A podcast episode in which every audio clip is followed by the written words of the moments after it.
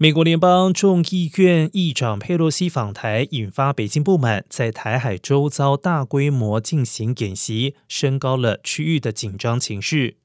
而总统拜登三号与国安团队通话，讨论印太局势。人在白宫隔离的拜登，透过推特表示，讨论广泛优先事项，包括了美国支持自由开放印太区域，以及继续支持乌克兰。对共军的大规模军演，白宫三号再一次公开喊话，重申美国政策不变，美方不会也不乐见危机发生。而七大工业国集团 G7 国家外交部长以及欧盟外交与安全政策高级别代表三号也发表声明，重申将致力维护以规则为基础的国际秩序，以及台海与其他区域的和平稳定。